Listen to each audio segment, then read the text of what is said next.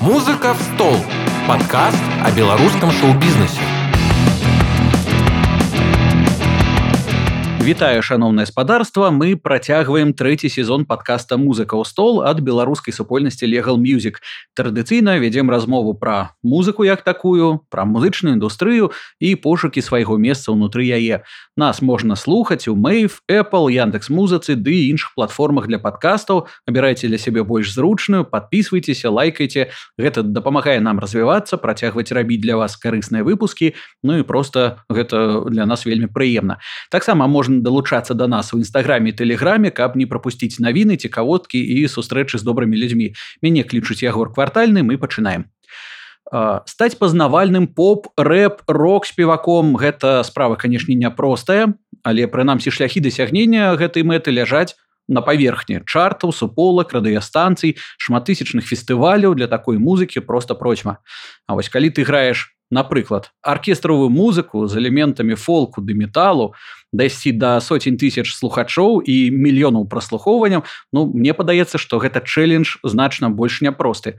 Але ў нашага сённяшняга гостця атрымліваецца ісці по гэтым шляху. С нами чалавек шырокіх музычных талентаў кампазітар у прыватнасці стваральнік музычнага проекту дзівя уласна артур дзівя артур вітаю. Прывітанне. З чаго пачнем? А пачнем традыцыйна за так бы мовіць э, такой слоўнікавай візітоўкі якую ты нам зараз будзеш уручаць раскажы для тых хто не ведае нагадай для тых хто ведае. Хто такі артур дзіве чым займаешься э, як доўга адкуль прыйшоў і як цябе занесло ўвогуле у гэтую самую музыку? Так ну як ты уже сказал мне зовут артур дзіве я займаюсь музыкай это не таямніца пішу аркестравую музыку як ты сказал з элементамі фольку і металу і займаюся гэтым напэўна ўжо ну больш за 10 рокаў так дакладна. Ну у меня конечно ёсць проект дзіве гэта самы папулярны мой проект ну і яшчэ там трошки ёсць сайт проектаў невялічкіх можна зараз не саромецца а дакладна сказаць якія сайт проекты колькі ўсяго на выпускаў мы ж тут для гэтага і сабрались каб пра музыку размаўляць. Насамрэч зусім не шмат пакуль усё ў працы. Ось дзіве гэта адзіны мой проект у якім скажем так ёсць альбом паўнавартасны альбом нават некалькіх ёсць А ў астатніх праектах там пакуль па некалькі трекаў гэта марфін мун там такая спроба моя у дарджаз ось ну не зусім дарджаса штосьці набліжаная да дарджазу вось і ёсць яшчэ проект луная гэта а, тое што называюць зефірным блэкметалам. Гэта блэкметал але з чыстым вакалам. Ён называется шоугейзен блэкметал калі не памыляюсь. Аля альцест лядзіскхэ вось такія гурты я не вельмі э, добра разбіраюся ў метале гэта калі мякка сказаць але само вызначэнне зефірны э, як? Яшчэ раз. Ну гэта напрыклад ну, мне здаецца што гэта трошки зневажліва такое тому что гэта такія мацёры блакары так называюць французскі гэтую французскую школу блокмету ага, калі больш больш пяшчотна чым зусім жудасна так? Ну, вось, мне вельмі падабаецца. Я, я нават не ведаю ці ці патрэбна мне слухаць гэта каб адчуць усю гэтую пяшчоту. Не паслухай канешне абавязкова. Так мы дастаткова часта размаўляем з рознымі зусім музыкамі з рознымі людзьмі з музычнай індустрыі з зусім рознымі музычнымі густамі і рознымі зусім шляхамі у гэтай самой індустрыі. І вось як я казаў там на пачатку поп рэп рэп рок гэта зразумела. Я часто разумею что э, у людзей выклікае жаданне гэтым займацца ўсё гэта жаданне падабацца дзяўчынкам становіцца э, вельмі знакамітым выканаўцам каб на яго глядзелі мільёны. Але пры гэтым час ад часу вельмі пакручастыя жыццёвыя шляхі заносяць людзей кагосьці з наших э, гасцеяў там у драман бас кагосьці ў фолк мадэрн кагосьці ў кабарэ Раскажы, якім чынам ты прыйшоў да паганскага аркестра, Мне падаецца, гэта не самы відавочны выбар з тых, якія ўсплываюць у галаве, калі людзі там разважаюць пра заняткі музыкай. Так ну э, напэўна трэба пачынаць таго якія стылі мне самому падабаюцца. І першае гэта конечно же мне падабаецца аркестравая музыка. Я слухаю у асноўным зараз толькі аркестравую музыку гэта нейкія саундтрекі альбо гэта класічная нейкая музыка. І таксама калі я быў скажем так трошки памаладзей э, мне падабаўся вельмі метал Ён зараз мне падабаецца але трошки менш гуртоў я слухаю чым там свае 16 гадоў. І гэта метал такі даволі скажем так жорсткі метал то бок гэта не тыпу там нейкі я не веду хэві метал гэта тыпу дэт метал black метал такія вось гурты. Вось. І неяк у галаве гэта ўсё А ну і канешне же мне заўсёды падабалася этнічная і фальклорная музыка увогуле фальклор Вось. І неяк гэта ўсё ў галаве спалучылася разам і атрымалася вось тое што атрымалася то бок аркестровая музыка у якой ёсць вось элементы вось гэтага металу і ёсць элементы таксама нейкія фальклорныя. Слухай А як так атрымалася што з усіх музык які існуюць на свеце да цябе потрапіла у душу менавіта там металёвая ды аркестровая музыка тому что ну не ведаю там у, у мяне у дзяцінстве бацькі заўсёды у іх была там касет Андрэя губіна так?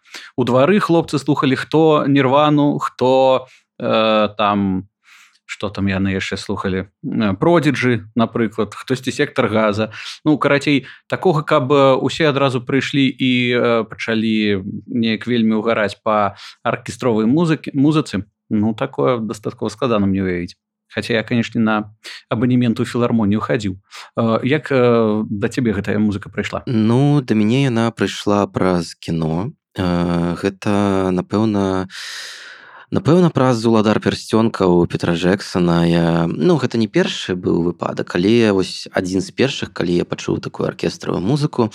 Там кампазітар говард шор. І вось гэта я памятаю што ў мяне был яшчэ такі телефон волкман і ну такі кнопачны ось і я там слухаў у меня там можна было запісаць некалькі трекаў літаральна там 45 і адзін з них ну, гэта была быў саундтрек да ўладара персцёнка ў горада шора воек занесла і пасля пачаў паглыбляцца выцягваць слухаць як гэта адбывалася. Та увогуле просто глядзеў рознае кіно і неяк сябе заўважаў што мне пачынае падабацца музыка якая там грае вось на фоне. Ось потым спрабаваў е шукаць і ну вось знаходзіў і пачынаў слухаць А вось выконваць э, як пачаў тому что ну канешне можна падабраць тры акорды пацанскія на гітары калі ты вельмі вялікі фанат рок-музыкі на там прынамсі не ведаю рускамоўнай рок-музыкі просто так сесці і адразу пачаць э, неяк забаўляцца з аркестровай музыкай ну гэта справа мякка кажучы не вельмі простая як да стварэння музыкі перайшоў так гэта было даволі складана да стварэння музыкі я перайшоў ну вось пачынаў якраз з металу тому что ўсе мои сябры яны гралі нейкі вось такой метал у нас была тусовка і гэта в асноўным быў нейкі такі пеган фолк метал то бок. Ну пеган там такое слово не, не зусім зразумела ну можна казаць что гэта хутчэй такі фолк метал. То бок стандартны металёвы состав плюс нейкі этнічны інструмент это вось такая стандартная тактыка ну стандартны состав фольк метал гурта. Напрыклад там гітара бас э, гроўлішчы вакаліст бубны і плюс напрыклад э, дуда. Ці акардэён ці там нейкая флейта этнічная.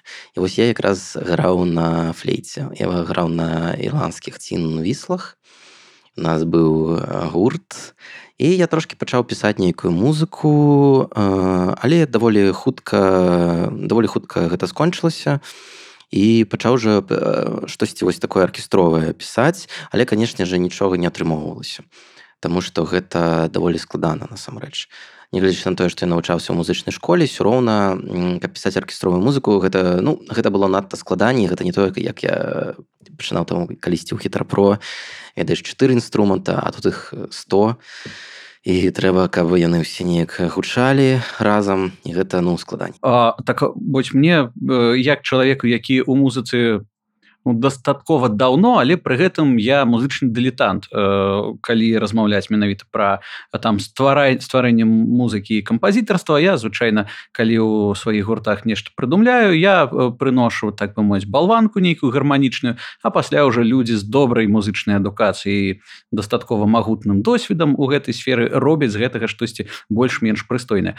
Як у цябе атрымліваецца у там одну асобу у один твар сесці і зрабіць усё ж штосьці вельмі такое захапляльнае з соцень інструментаў наколькі увогуле трэба моцна заглыбіцца у гэтую так бы мовіць тканіну э, музыкі Таму што мне падаецца адной музычнай школкай тут не абыдзешся так адной музычнай школы тут не абыдзешся але зараз э, гэта ўсё значна прасцей чым было раней таму што ёсць такая штука як кампуктер.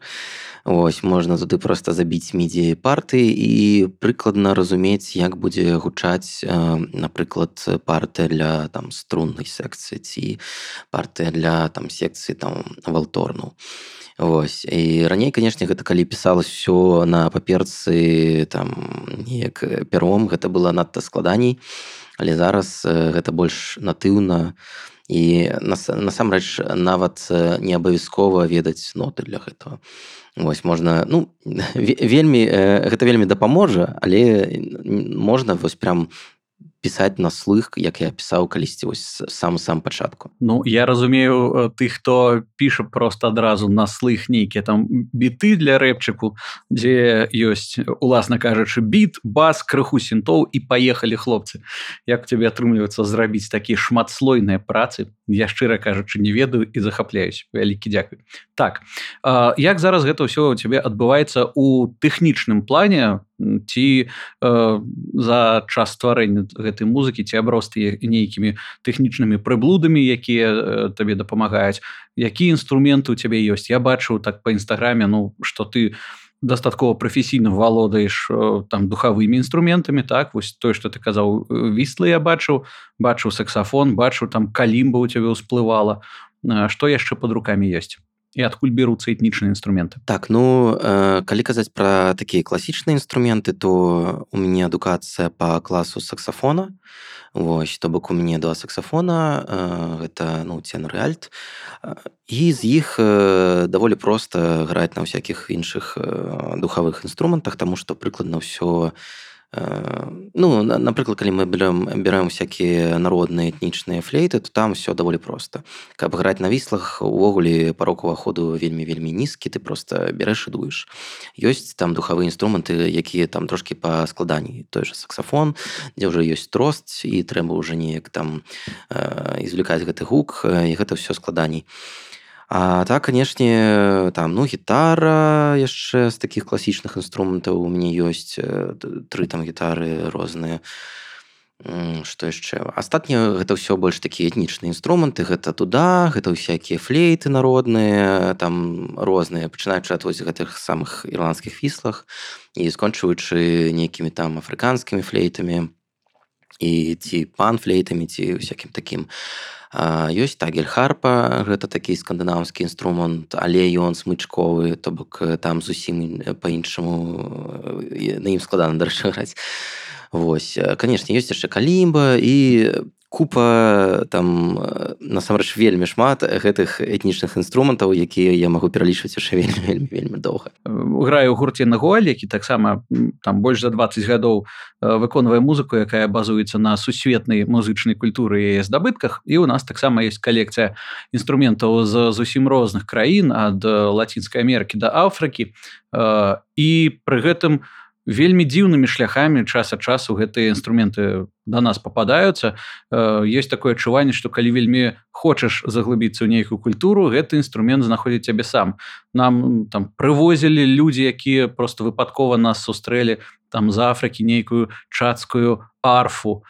Прывозілі людзі нам нейкія як гэта сказаць капыцы козачак з паўднёвай Амерыкі якія высушаныя і уяўляюць сабе такую сваю асаблівую вельмі перкусію. І мяне гэта вельмі здзіўляла як это все атрымліваецца. Як у цябе? Спецыяльна шукаеш ці сусвет гэтак жа сама посылае гэта ўсё Ну большасць інструментаў канешне сусвет пасылае то бок з лацінскай Амерыкі у мяне шмат інструментаў тому што я там быў Вось всякие там з Аргенціны большая частка Вось. А так канешне калі я штосьці бачу і мне падабаецца як гэта гучыць я пачынаю просто шукаць майстроў які робяць гэтыя інструменты. І вось так напрыклад было з вісламі так было з тагельхарпай. Вось моя загельхарпа гэта не зусім тагельхарпа гэта ёхі кантелі ці скарочана Йохіко. Такая варыяцыя ну, тагельхарпа гэта назва скандынаўская а Йохіка гэта назва фінская ці карэльская Вось. І там я шукаў проста майстра знайшоў гэтага майстра і праз чалавека замовіў гэты інструмент. Вось так гэта звычайна зараз адбываецца. Але раней канешне шмат інструментаў былі калі просто вандруеш там штосьці бачыш на нейкай у нейкай краме і просто набываеш. А скажы ўсё тое што гучыць у тваёй музыцы у тваіх праектах што з гэтага які прыкладна адсотак гэта запісанае жыўцом з таких з розных інструментаў А што ўсё ж там сэмпліраванае зараз ёсць жа магчымасць выцягнуць з сусветнага павуціння ўсё што заўгодна і будзе ў цябе гучаць берлінскі сімфанічны аркестр так што не адрозніш ад рэальнага сімфанічнага аркестра. Ну я бы сказаў што недзе. У мне даволі шмат насамрэч усякіх сінтоў нават не сэмплаў а менавіта сінтоў там з нейкай амнісферы. То бок вельмі шмат такой всякихх пэдаў ось таких штукаў напрыклад ну, звычайна дзесьці на, на, на заднім плане. Вось з аркестра по-рознаму тут трэба глядзець все залежна насамрэч ад парты Таму што калі партыя там напрыклад струнны цягнуць там одну ноту ці дзве ноты просто на працягу там хвіліны то сэнс іх записываць ну сэнсу звычайна няма. то Вось плюс э, насамрэч яшчэ вельмі залежыць ад самого інструмента Таму што напрыклад засімплаваць э, інструменты ну там бубны нейкія гэта даволі проста э, Таму што ў іх ось ну такі гук ну, прям ударны. Вось а, а калі гэта нейкі духавы інструмент ці напрыклад інструмент смычковы то гэта надта надта складаней зрабіць. Вось там уже складаней гэта хутчэй распісаць вось гэтую міды партыю так каб яна гучала э, каб яна гучала як сапраўдны инструмент. Надта прасцей просто знайсці скрыпача ці там віланчалісты і просто пайсці на студыю запісаць а не распісваць гэта все ручкамі гэта все ну такое. Так карацей э, мне стало зразумела что ўсё складана з гэтага пералічаны что яшчэ больш павагі выклікае потому что на выхадзе атрымліваецца шыкоўны матэрыял так з тэхнічнай часткай мы крыху э, разабраліся прынамсі у ёй паколупаліся давай за так бы мовіць пачуццёвай часткі проекта дзіве у першую чаргу будзем разбірацца по чаму такая цікавасць і адкуль такая цікавасць да скажем так балтаславянскай міфалогіі з нейкімі як мне падаецца нават сваімі персанальнымі напрацоўкамі гэта мне падаецца не самы такі распаўсюджаны накірунак як занесла. Напэўна таму што ён не самы распаўсюджаны таму і занесла. Мабыць неяк з гэтым звязана. Я трошки мамкі нон-канфарміст заўсёды быў і ведаеш асабліва ў такім узросце калі там тебе 16 гадоў ну вось неяк пачаў гэтым цікавіцца і просто мне заўсёды была цікавая гісторыя. А так как я ну беларус мне была цікавая гісторыя вось гэтай зямлі то бок что тут было там што людзі верылі якая культура ў іх была што гэта ўвогуле былі за людзі які тут дзяржавы былі. І ну нейкі момант гэта прыве прывяло прывяло вось да да гэтай зацікаўленасці балтаславянскай культуры таму што яна ну як мне падаецца яна вельмі цікава насамрэч. А што менавіта цікавіць? Калі бы ты пабачыў чалавека які праяўляе цікавасць пасля твайго расповеду пра яе. Але пакуль яшчэ не ведаю які э, бок заглыбляцца. Що б ты ему сказаў чаму гэта цікава? Что там можна знайсці? А, ну блин там можна знайсці вельмі шмат чаго цікавага насамрэч.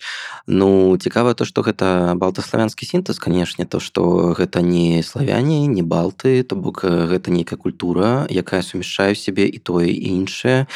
І ўвогуле гэтая земля гэта цудоўны прыклад існавання скажем так двух цывілізацый побач мір мірнага існавання што бывае насамрэч даволі рэдка асабліва ў раннім сярэднявеччы і гэта бачна то бок напрыклад калі вось хтосьці з вас знаходіцца ў менску пры ў самым цэнтры менску цячэ рака як называется неміга і гэта балцкая назва. Ось і такого вельмі шмат чагосьці вось такога старажытнага што мы што мы просто не заўважаем. Мы ходзім людзі ходзяць там па беразе немігі і даволі не шмат з іх ведаюць што гэта балцкая назва. Карацей для цябе ў першую чаргу гэта сувязь за каранямі пошукі у мінушчыне чагосьці што адгукаецца у нас сёння так і разумею? Ну гэта вельмі прыгожа так сказано канешне Ой, э, э, жанглировать словамі гэта наша задача. А, слухай але пры гэтым як вось гэта ўсё пераўтвараецца ў музыку? Таму што ў размовах з нашымі музыкамі які прыходзілі да нас на падкаст я пабачыў што ва ўсіх у вельмі розныя спосабы стварэння нейкага музычнага матэрыялу. Хтосьці кажа моя задача там займацца стварэннем музыкі рэгулярна. Я ведаю што гэта важны для мяне занятак. Все мяне па раскладзе там з 5 до 8 прыйшоў сеў нешта ствараю хтосьці зусім іншымі шляхамі працуе з гэтым усім. Штосьці прайшло зверху прачнулася нейкае натхненне там чацвёртай гадзіне ранку. Там 5 нот у галаву прайшло ўсё скачыў запісаў. Як у цябе гэта адбываецца і як гэта звязаная з такімі карэннымі штукамі якія тычацца міфалогіі? Абсалютна дакладна гэта другі варыянт.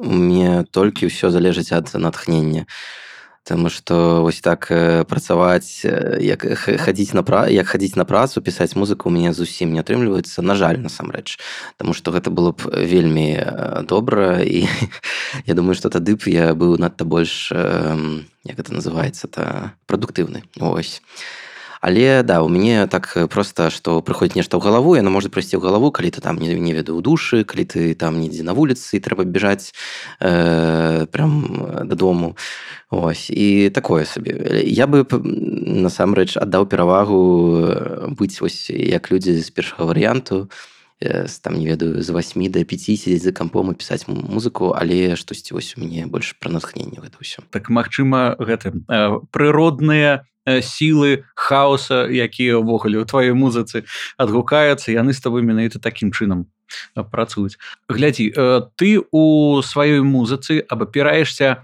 на нейкія класічныя вобразы з міфалогіі ці ўсё ж гэта нейкім чынам праз цябе прапушчаны матэрыял тому что я гляжу што ёсць нават у цябе асобны аккаунт такі персан персанальны бестыярый з ней з нейкімі шалёнымі істотамі. Канешне да гэта ўсё прапушчана праз мае э, такое бачанне. Вось э, і калі ўжо увогуле казаць пра нейкі класічны вобраз я не думаю што ёсць нейкі класічны вобраз там балтаславянскай міфалогіі зараз таму што ну, мы скажучы шчыра не шмат пра яе ведаем. Вось. Таму канешне гэта нейкі мой персанальны такі сусвет Вось які не мае дачынення насамрэч да рэальнай гісторыі. Вось гэта штосьці як нейкае маё такое професі... персанальнае фэнтэзі Вось якое ёсць у мне ў галаве. Вось і неяк пра гэта праз гэта вось гэтыя вобразы яны ўжо там ідуць у музыку і ў тэксты. Слухай гэта вельмі рыфмуецца за тым что ты на пачатку рассказываў потому что ты кажаш что натхняўся уладаром пярсцёнкаў. Як вядома толкін же ж таксама грунтаваўся на нейкіх міфах на нейкіх гісторыях за звязаных за непасрэдна там міфалогій якая для яго краёў вельмі блізкая. Але пры гэтым ствараў свой сусвет і у яго там нейкія свае пачвары адтуль вылазілі і пачыналі жыць зусім іншым жыццём якое аказалася цікавае вельмі вялікай колькасці людзей. Он штось мне падаецца у гэты ж бок да конечно все фэнтэзі увогуле заходняе любое все фэнтэзі яно грунтуецца на рэальнай міфалогіі Вось гэта ўжо просто аўтарскае бачанне і ўжо далей тут нейкія аўтарскія прыдумкі Вось але грунт ён прыкладна аднолькавы то ж вельмі добра А вось глядзі які ўсё ж такі адсотак ну, так бы мовіць аўтэнтычнага матэрыялу ці ёсць нейкі канкрэтны падмурак пра што я канкрэтна э, зараз пытаюся. Калі да нас на падкаст прыходзіў э, лідар гурта палац олег хаменко які менавіта займаецца фолк-фьюжаном спалучэннем аўтэнтычнага матэрыялу з нейкімі сучаснымі апрацоўкамі ён казаў што у нас зараз э, страчаная традыцыя перадачы аўтэнтычнага матэрыялу. Ну так сталася гістарычна тому что ну вельмі ўжо у нешматлікай колькасці людзей ёсць нейкія там э, родзічы ў вёсцы да якіх можна прыехаць і паслухаць як гучаць э, традыцыйныя песні у натуральным асяродку Таму усе тыя, хто займаецца у нас э, фолк-музыкай займаюцца ў нейкім сэнсе яе рэканструкцыі і ў гэтым ёсць пэўная штучнасць. Вось э, ты наколькі заглубляешься нейкія аўтэнтычныя матэрыялы ці падхопліваеш пэўныя э, матывы, э, пэўныя больш канкрэтныя вобразы з нейкіх песень, як у цябе гэта адбываецца. Ну насамрэч гэта ну гэта абсолютно правильно было сказано тому что большая частка того что мы называем фолкам яно таким прямо аўтэнтычным фолкам не, з'яўляецца. Ёсць людзі якія збіраюць прям такі сапраўдны сапраўдны вось этнічны матэрыял але як правіла гэта вось такая рэканструкцыя так.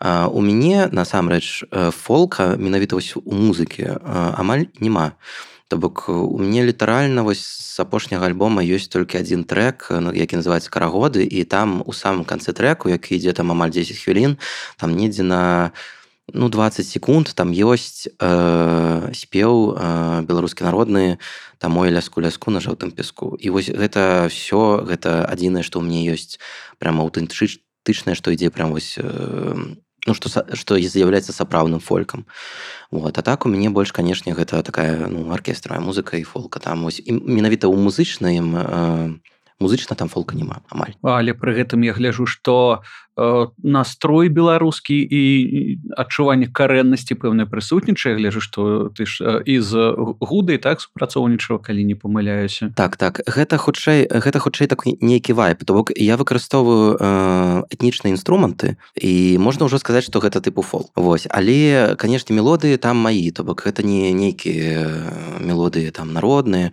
Вось. То бок аркестр плюс этнічныя інструменты. то але даволі рэдка я выкарыстоўваю прям прям нейкія народныя песні спевы. Ось такое. І так апошні сінгл ён быў з гуда з хорам гуда так. Так вось давай зараз паспрабуем знайсці адказ на пытанне вельмі абстрактнае але пры гэтым будзе цікава паслухаць твои разважанні. У апісанні твайго проекта пазначаецца что гэта не гісторыя там папулярныя зараз пра вікінга вікінгаў так? Гэта не там нейкі класічны нардычны э, фолк э, і гэтак далей А што з цягам часу ты выпрацаваў свой уласны стыль які адрозніваецца от вось гэтых канкрэтных накірункаў. Пры гэтым мае э, нейкі нейкае пірышча на беларускую глебу і пры гэтым мае вам твой уласны почерк Вось давай будем разбірацца як бы ты сам сказаў что цябе адрознівае ад усіх астатніх у чым твой персанальны стыль у чым стыль проекта дзіве калі казаць менавіта пра музыку то тут даволі проста адказаць таму что ну гэта аркестравая музыка э, з элементамі э, з нейкімі этнічнымі інструментамі што ўжо даволі даволі рэдкая з'ява то Вот, то бок ёсць нейкія кампазітары, якія дадаюць э, дадаюць нейкія этнічныя інструменты ў сваю музыку. Напрыклад, там той жа говарчор, у яго ёсць там тэма хобітаў. І там якраз вось э, э, галоўную партыю грае ірландскі цінвістл. Вось. Ці, напрыклад, ёсць нейкія яшчэ кампазітары тыпу там дэні эльфмана які пісаў там музыку да гульняў кампукцырных і там таксама ёсць некаторыя выкарыстоўвае там валынкі Вось. Але ўсё ж такі гэта застаецца поўнасцю аркестровай музыкай і там прямо так ну нельга назваць гэта такім фолькам і ў людзей не асацыюецца гэта з фолкам а А вось моя музыка яна чамусьці у людзей з фолкам асацыюецца. Што мне насамрэч не вельмі падабаецца таму што там фолька амаль няма. Але вось ёсць нейкі такі вайп які людзі ўспрымаюць як фолк. І гэта даволі цікава. Так а пытанне было што што унікальнага што унікальнага унікальна напэўна яшчэ тое што там ёсць што музыка гэта даволі змрочная і ёсць даволі змрочныя трекі якія па сутнасці э, ну трошки такі black metal гучаць як такі metal але але але, але без гітараў так э, паразмаўлялі пра тэхнічны бок паразмаўлялі пра так бы мовіць ідэйны бок. Давай зараз пра прасоўванне гэтага ўсяго паразмаўляем э, як для такой дастаткова не шаблоннай музыкі знайсці свайго слухача? Ці працуеш ты з пэўнымі лейбламі ці працуеш ты сам? Як гэта у тебе ўсё адбываецца так ну з чаго пачаць з лейблаў напэўна з лейбламі я не працую але мне канешне прыходзілі всякие розныя прапановы у тым ліку і даволі добрыя але ўсё ж таки з лейбламі трэба пачынаць працаваць калі ёсць канцэрты калі ёсць яшчэ мерч усякі розны мне такого пакуль няма але канешне вельмі хочется каб было. А Таму пакуль без лейблаў пакуль сам. Адзінае, што ёсць у мяне зараз гэта ўсё дыстрыб'юцыя на розных там сервісах, тыпу Spotify, там YouTube Music, там Apple Music, там і яшчэ купа іх. Не было ніякага прасоўні прасоўвання, калі шчыра казаць. Я просто аддаў музыку дыстрыб'ютару, ўсё гэта заліў на гэтыя сервісы, яно неяк само пачало. Ну, то бок наконт прасоўвання, калі шчыра не ведаю нават што сказаць, таму што я ў пэўны час потым калі ўжо музыка пача... калі ўжо музыка стала папулярнай і уже пачала прыносіць грошы, я ўжо пачаў частку гэтых грошай там аддаваць на нейкі таргет. Вось. Але калі шчыра ну неяк гэта так э, сарафанна радыё працавала надта на талефе калі шчыра ось алгарытмы асабліва вось там нейкі алгарытмы Ютуба всякие гэтай плейлісты ў спатыфае яно неяк так працуе што калі людзям гэта падабаецца калі яно бачыць што людзям гэта падабаецца то яно даволі часта гэта прапануе яшчэ новым людзям. І яно вось так як э, снежны комусь ну то бок але пры гэтым я угляджу што напрыклад на youtube канале у якім там на якім у цябе там ну там по 250 260 тысяч праслухоўванняў на месяц что для шмат каго з беларускіх артыстаў з'яўляецца ну амаль недасяжнай планкай что у тебе канал верыфікаваны э, нотка там музычная стаіць Э, шорцы нейкія няхай два але зробленыя Ну то бок э, крыху ты ўсё ж таки глядзіш за тым што патрэбна рабіць каб твою музыку пачулі ці ёсць спецыяльны чалавек які табе там дапамагае нейкая менеджерская каманда Вось на жаль такого чалавека не але якраз я такого чалавека шукаю. Я ў нейкі э, момант зразумеў што мне патрэбен патрэбен менеджер тому что я ўжо тры гады намагаюсь зрабіць э, мерч. Э, мне все людзі пишутць там что трэба ну там як купіць дыскі як купіць вінілы а ў мяне дыскаў не вініла там ні баяк ні цішотак э, нічога няма а ўсё гэта трэба. то і трэба ў даволі такім прамысловым насамрэч маштабе ось а я неяк забіваю на гэта. А наконт шорцаў э, насамрэч гэта просто кароткі відэа якія выкладаў у YouTube калі яшчэ шорцаў не было і потым яны самі неяк канвертаваліся ў гэтыя шорцы Вось э, я калі шчыра не вельмі разбіраюся. А нотка да канешне э, праз дыстрыб'ютара калі з'явілася такая магчымасць я там афіцыйна гэта ўсё зарэгістраваў але рэклямы ніякай не было то бок youtube канал ніяк не рэкламаваўся ён поўнасцю праз вось гэтае сарафанна радыё неяк само то бок ты такі класічны прыклад такой прымаўкі што талант заўсёды праб'ецца сам. Так выклаў музыку і слухачы цябе знайшлі самі ну вось да неяк яно так само атрымалася я хочу просто хочу сказаць что я просто не, не ведаю э, як гэта правильно рабіць. Яно неяк само у меня атрымалася я калі шчыра калі пісаў альбом я зусім не думаў увогуле про тое колькі гэта людзей паслухаць і калі шчыра я быў упэўнены што ну там ну наберу я там сваіх там 100 слухачоў і все Вось то бы гэта не пісалася каб прадавацца не пісалася каб там мяне неяк содержаць там фінансава бок не было такой мэты нават Вось але вось яно само завірусілася і пачало і вот Так, страшно уявіць што будзе калі э, Артур дзівя знойдзе менеджера шану гаспадарства. У, у нас э, ёсць э, тут такі э, дыямант дыямент які яшчэ ніхто не как-то не аграніў скажем так. Так что калі нас слухаюць менеджеры якія хочаце залаціцца э, падыходзьце гэта дарэчы вось колькі мы тут размаўляем унутры подкаста вечная праблема беларускай музычнай індустрыі что музыкі шукаюць менеджеру а менеджеры шукаюць музыкаў. Штось ніхто нікога амаль не можа знайсці. Такая э, вельмі цікавая штука. Спадзяюся что з наших кам'юніці хто-небудзь захоча. Э, цябе дапамагчы табе дапамагчы. А ну я хотел сказать что спачатку просто не хацелася просто как бы ну неяк афіцыйна пачынаць ведаеш рабіць прям проект музычны. то бок мне просто ну хацелася пісаць музыку я ее пісаў і не было ідэі увогуле рабіць нейкі гурт неяк это развіваць А вось зараз уже хочется але я зразумеў что один я ўжо сам не зраблю раней у мяне была такая что калі ты хочешь зрабіць штосьці добра зрабі гэта сам і я все рабіў сам. А зараз наадварот мне падаецца что гэта дарасло да такіх маштабаў што сам я ну не магу все сам зрабіць і трэба ўжо збіраць нейкую каманду і вось тут пачынаецца насамрэч праблема у мяне таму што я вось гэтым зусім нічога не разумею. Я нават не магу сабраць себе гурт ужо сколькі гадоў неяк не атрымоўваецца гэта, гэта ж як з інструментамі. Ведаеш калі вельмі хочацца то рано ці позна знойдзецца. Таму што ў нейкім сэнсе чалавек які робіць сваю справу добра напрыклад папрасоўванне гэта таксама адзін з таких інструментаў які падсоввае табе сусвет так што все будзе ось давай дарэчы калі ты сам закрануў ідэю таго што хочацца сабраць гурт звернемся якраз да пытання з нашага чаціку пытанне гэтае Алёна задае. А ці бачыш увогуле ты магчымым жывыя выступы ці відэа лайвы хаця б? Ці будзеш рушыць у гэты бок так? Вельмі складана таксама у тым ліку таму што ў мяне вельмі маленькі э, досвед жывых выступаў. на насамрэч весь досвед жывых выступаў які у мне ёсць гэта я граў на саксафоне з такім гуртом беларускім як не было камсвіт і там пост постметал калі не памыляюся гэты жанр называется. Э, так а ось з дзівей э, ніякіх выступаў не было і складана як это все арганізаваць что ну зразумела что оркестр с сабой таскаць я не змагу тому что гэта просто трэба там 100 500 тысяч грошай і столькі у мяне няма Вось таму конечно гэта будзе ісці нейкай фанаграмай але трэба вызначыцца якія асноўныя інстру інструменты все ж таки патрэбны там нейкі бубны 100 соткаў патрэбны каб былі жывыя.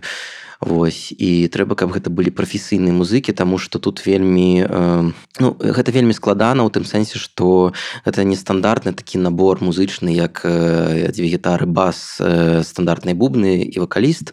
І ўсё гэта ўжо э, там гадамі зразумела як гэта адстрайваць зразумела там як гэта там эквалізаваць калі там гукач стаіць там каго падняць каго апусціць вось у мікшары. і А тут э, такі стыль, што гэта ўсё трэба неяк э, патрэбны людзі э, з досведам э, досведам жывых выступаў і прафесійнай музыкі. А такіх адшукаць даволі складана, таму што ў іх усіх свае праекты э, і ўжо нік не мае ні часу і ні жадання насамрэч. Вось. Ну так гэта як мне падаецца выглядае больш як проект такі для вялікай залы з вялікай сцэны дзе могуць сесці там ну не ведаю ну можа і некалькі десяткаў музыкаў штосьці такое філарманічнае гэта ўсё по настроі каб людзі прыйшлі змаглі заглыбіцца кудысьці у музычныя нетры. Так хацелось бы і ў такім варыянце і ў больш простым канцэртным варыянце таксама зрабіць такім каб вся гэтая вось аркестравая частка шла фанаграмай а нейкія вось бубны вакалы там нейкія этнічныя інструменты яны уже былі жывымі Вось, напрыклад як гэта робіць робіць напрыклад ёсць метал гурты там сімфонік метал гурты напрыклад мой улюбёны гурт грэцкі септик флеш ось яны значыць у іх стандартны такі металёвы состав тыпу там басіст два гітарыста бубнач і все вось іх аркестравае вось гэта тое што яны запісалі но ўжо ідзе такі такой фанаграмы э, ну зноўку вяртаемся да, да пошуку менеджера які дапаможа сабраць гэта ўсё. Мне падаецца што гэта было вельмі цікава. Пытанне ад Іллі таксама працягваем заглядаць у наш чацік.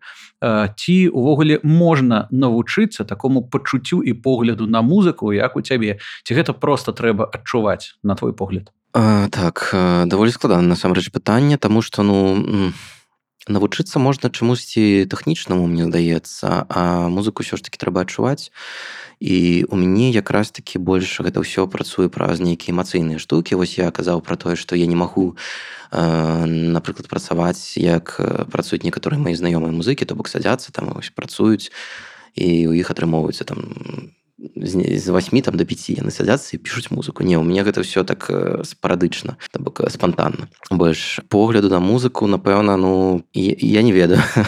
Не упэўнены што яму можна навучыцца Мне здаецца што гэта просто трэба насамрэч адчуваць. Можна навучыцца граць на нейкам інструменце Вось і Мабыць праз гэта неяк вось э, прыйдзе нейкае адчуванне. А калі сесці і паслухаць там 500 гадзін сімфанічнай музыкі 500 гадзін э, металёвай музыкі э, праз гэтую тысячу гадзін ну конечно па-перша тебе крыху вока будзе дёргацца торгацца але ці пасля гэтага можна выйсці чалавекам блізкім э, да цябе па музычнаму успрыманні як ты думаешь ну мне здаецца да гэтага павінна быць нейкая прага тому что ну тыпу э, калі па, паслухаць тысячи гадзін то потым будзе гэтага просто ну рыгаць будзеш ад этого трэба ну хацець э, павінна гэтага слухаць. А так каб просто сесці слухаць я не думаю что калі ёсць жаданне тады канешне. Каб перадозаў не было такой музыкі добра так что э, ну мы найчасцей прыходзім да высновы что канешне у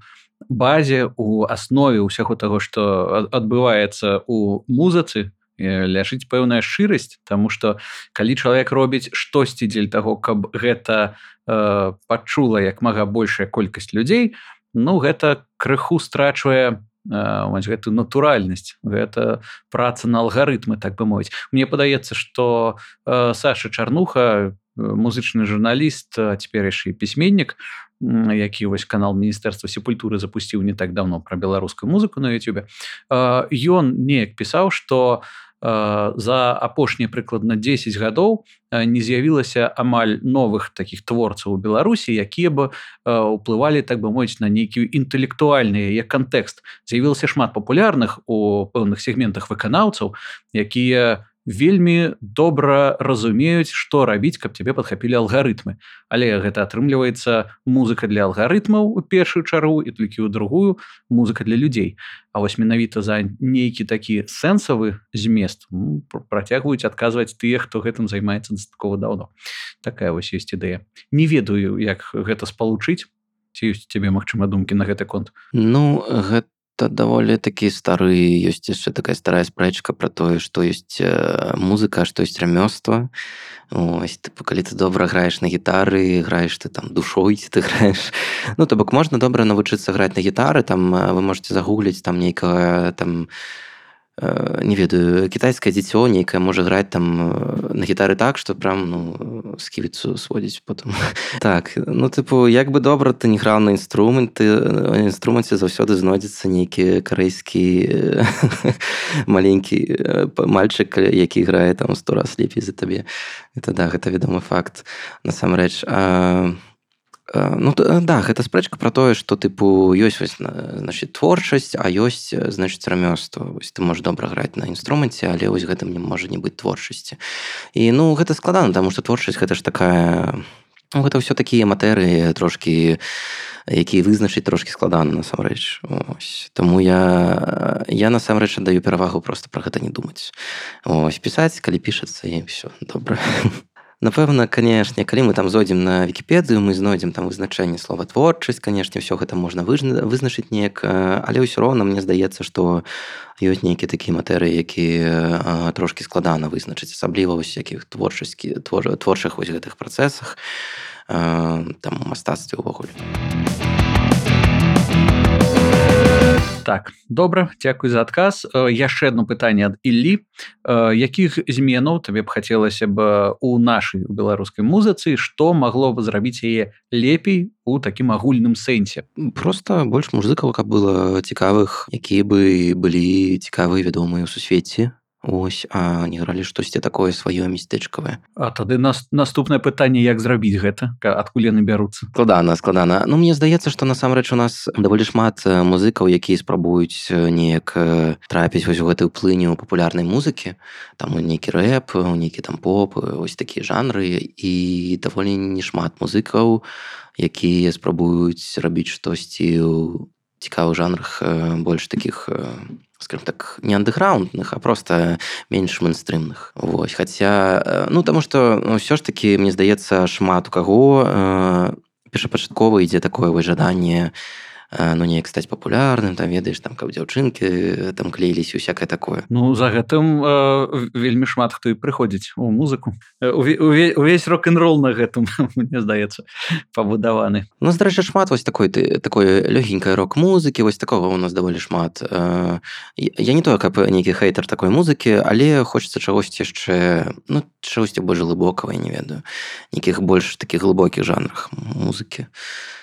Але конечно яно ёсць. Яно ёсць то бок ёсць і там фол гурты такія прям глыбокія то бок ёсць там і нейкі там метал гурты ёсць нешта такое прям ну, наш ёсць даволі глыбокая музыка так. Мне падаецца что як бы гэта дзіўна не гучала нават дастаткова лёгкі па форме рок і поп можна зрабіць ну дастаткова глыбокай музыкай по напаўненню можна і нават Мне здаецца што гэта нават і таксама вельмі складана каб зрабіць скажем так такую э, папулярную музыку у якой ёсць яшчэ нейкія вось гэтыя падтэксты ёсць яшчэ нейкія такія это ведаеш гэта як у э, у пісьменнікаў можна напісаць дзіцячую кнігу якую будзе чытаць дзіцяці а таксама можа пачытаць і дарослы чалавек і ён там знойдзе нейкі зусім іншы сэнс. Ну так загарнуць у дастаткова лёгкую для ўспрымання форму сэнсы якія будуць пры гэтым не зусім паверхневымі.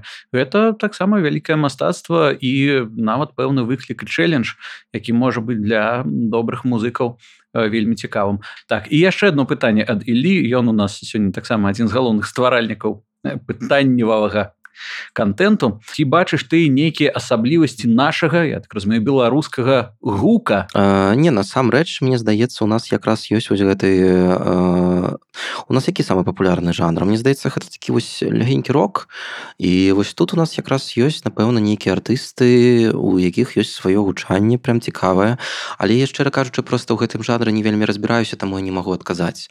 Вось я ведаю што ёсць там нейкія гурты там тыпу наві бэнд ёсць там нізкі сакі вось гэтыя назвы як дзесьці іх чуў вось ад нізкіх знаёмых. Але на жаль я гэта вось такую музыку не вельмі шмат слухаю ну, ну калі шчыра зусім не слухаю таму я не адкажу я магу казаць там пра метал нейкі у нас насамрэч калісьці была даволі недрэнная метал сцэна блэк метал сцэна у нас нават ёсць там дсбм гурты цудоўныя гэта дэпрэсів суіцыдал блэк метал Вось якія такія ну а і у нас дарэчы што цікава мне падаецца у нас даволі шмат было таких метал гуртоў з такой нейкай фолкавай по ось всяких ось то что называется фольк метал гуртоў типа пэган метал гуртоў ось даволі шмат мне здаецца у нас такое такого было ось і гэта такі свая нейкая сцэна але зараз конечно яна у таким у вельмі дрэнным стадію заняпадзе. Будзем спадзявацца что будзе лепей потым калісьці. Ну добра. Як заняпала так і за не выпадзе не ведаю ці існуе такое слово але няхай будзе. Мы ж тут стваральнікі. Так ну і тады і тады яшчэ вось калі размаўляць пра асаблівасці не гука а пра асаблівасці нейкай эмацыйнай плыне у эмацыйным плане ці у атмасферным у двух словах ёсць пэўныя асаблівасці беларускі на твой погляд? Ну калі іх можна намацаць. У эмацыйным плане блин вось тут ёсць все ж таки праблема что я ўсё ж таки не шмат слухаю беларускай музыкі. Я амаль не слухаю беларускую музыку на жаль трэба трэба гэта выправіць. Трэба трэба мне э, сесть неяк і взять і паслухаць вось беларускую музыку. Ось, я разбіраюсь толькі ў беларускай нейкай там зусім андэграўнай музыкай альбо гэта фолк музыка альбо гэта металёвая музыка. А, так мы амаль што гадзіну уже размаўляем і гэта у нас такая псіхалагічная кропка псіхалагічны бар'ер так что хотя пытанні яшчэ засталіся тым не менш вот. Так э, давай тады у, у двух э, словах яшчэ э, ты наколькі я ведаю займаешься так бы мовіць кампазітарскай справай для э, розных там э, ну, на замову так бы мовіць так для гульняў для э, фільмаў гэтак далей. Э, як патрапіць увогуле ў гэтую плынь як у цябе атрымалася як шукаць кліентаў ці складана пісаць на замову? Так ну гэта такая гэта была моя мара дзяцінства. Калі я пачуў свой першы саундтрек калі я паглядзеў свой першае кіно у якім мне спадабаўся саундтрек і пачаў слухаць вось гэтую музыку. Гэта была моя мара дзяцінства я просто марыў вырасці і стаць значит кампазітараў для відэагульняў нават не для кіно большая менавіта для відэагульму гульняў тому что першы кампазітар з якім я натхняўся гэта быў даниэльфон ой даниэльфон гэта быў джерамі сол які напісаў саундтрек вельмі вядомы для скайрыма elder scrolls там ну я не ведаю хтосьці ведае як туды патрапіць? Насамрэч даволі складана тому что у беларусі у нас не тое каб шмат кіно нейкага здымаецца а тое што здымаецца там не патрэбен нейкі якасны аркестравы саундтрек Вось тое ж самае з гульнямі. У нас няма амаль эм, кампаній якія падыходзяць да гэтага як падыходзіць да гэтага напрыклад еўрапейскія кампаніі. Ось я напрыклад зараз у Польше тут ёсць такая эм, такая кампанія якая называется сидзі проект рад вельмі вядомая напэўна по гульне вядзьмар так і вось у іх дарэчы саундтрек які трошачки вось па стылістыцы ён вельмі падобны на маю музыку. То бок там таксама то бок касцяк это аркестравая музыка да яе дадаецца нейкія вось гэтыя этнічныя інструменты і вось там хтосьці нешта такое этнічна спявае вось гэтае спалучэнне но штосьці вось такое? Беларусі я лічу что ну савацца туды няма сэнсу тому что у нас просто няма працы у гэтым ну свет зараз дзякуючы інтэрнету глобальна ўсё ж таки ну, нішто ж не перашкаджае знаходзіцца ў любым месцы і пры гэтым працаваць на кампанію з іншага месца. Так можна можна праз нейкі там фрылансы але ну калі шчыра для мяне гэта быў такі не самы лепі лепшы досвед я пісаў шмат саундтрекаў для нейкіх мабілак і я пісаў тыпу нейкі там прям сімфанічны аркестравы саундтрек а гэта была там мабільная гульня. І мне просто самі чалікі якія распрацоўвалі такі казалі блин у нас лепшае што ёсць нашай гульне гэта саундтрек ну тыпу эм, калі як падпрацоўка нейкая ну мабыць а, але калі хочацца прям працаваць і пісаць нешта вось такое вялікае то то гэта ўжо праз фрыланс не працую гэта трэба ўжо уладкоўвацца на такую пастойную працу. А у нас ёсць адзіная кампанія якая падыходзіць э, вось да гэтага добра. Гэта варгейминг яны падыходзяць да гука і да саундтрека вельмі вельмі якасна. Як да гэта падыходзіць? Амерыканскія еўрапейскія кампаніі. Так а атрымліваецца пры тым что гэта ў якасці выключным падпрацовак усё ж такі канкрэтна тваім выпадку забяспечваць э, сваё фізічнае так бы мой існаванне выключна за кошт нейкіх музычных заняткаў не там плацілі мне даволі не шмат. То бок ужо ў самым самым канцы скажем так калі там уже 2019 годзе там я уже мабыць зарабляў нейкія грошы але так гэта была хутчэй такая заўсёды падпрацоўка просто. Таму что заказаў просто было вельмі шмат. Бок нават калі за сам заказ плацілі скажем так даволі шмат грошай яны э, прыходзілі даволі рэдка але ты не менш не будзем губляць надзеі что ўсё калі-небудзь атрымаецца і что што штосьці кшталту ладара перасцёнкаў яшчэ будзе з'яўляцца яны паслухаюць э, проект дзіве і скажуць вось гэтага хлопца нам завярніце калі ласка. Ну з'явіцца у нас э, такія кампаніі з'явіцца у нас гэта індустрыя тады з'явіцца канешне і попыт на кампазітараў і на зукачоў розных і ну ўсё вось гэта. Э, я б яшчэ паразважаў наконт таго і пазадаваў бы пытанне што трэба дзель таго каб з'явілася індустрыя але я ведаю по досведу наших мінулых подкастаў что гэта размова хвілін на 40 мы уже больш за гадзіну размаўляем. Так что перанясем гэта на, на скажем так на офлайновые офлайновые сустрэчы калі такія дзе-небудзь будуць адбывацца хацелася бы. Так ну давай тады э, неяк падыходзіць да завяршэння маім таким традыцыйным абстрактна эмацыйным пытанням што зрабіць дзель таго каб у наш вельмі няпросты час знаходзіць у сябе сілы на стварэнне музыкі ці можа музык дапамагчы нам зрабіць гэты свет лепей ці зрабіць нас саміх лепей. Ну музыка тое что ну любая творчасць увогуле гэта тое что робіць людзей лепей.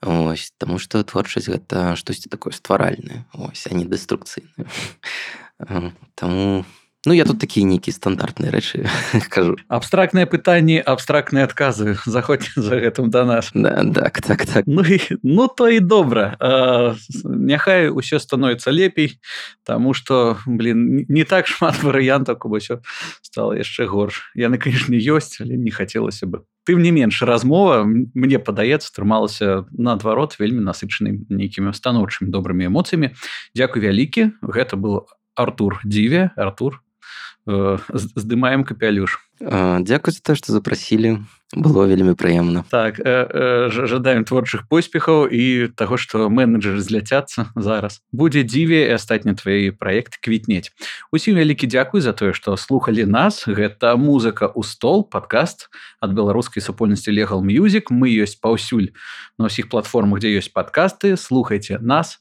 гэта будзе карысна для вас прыемна для нас і увогуле чым больш нейкіх такіх добрых сустрэч добрых людзей тым больш добрага у свеце усім дзякую усім пакуль пакуль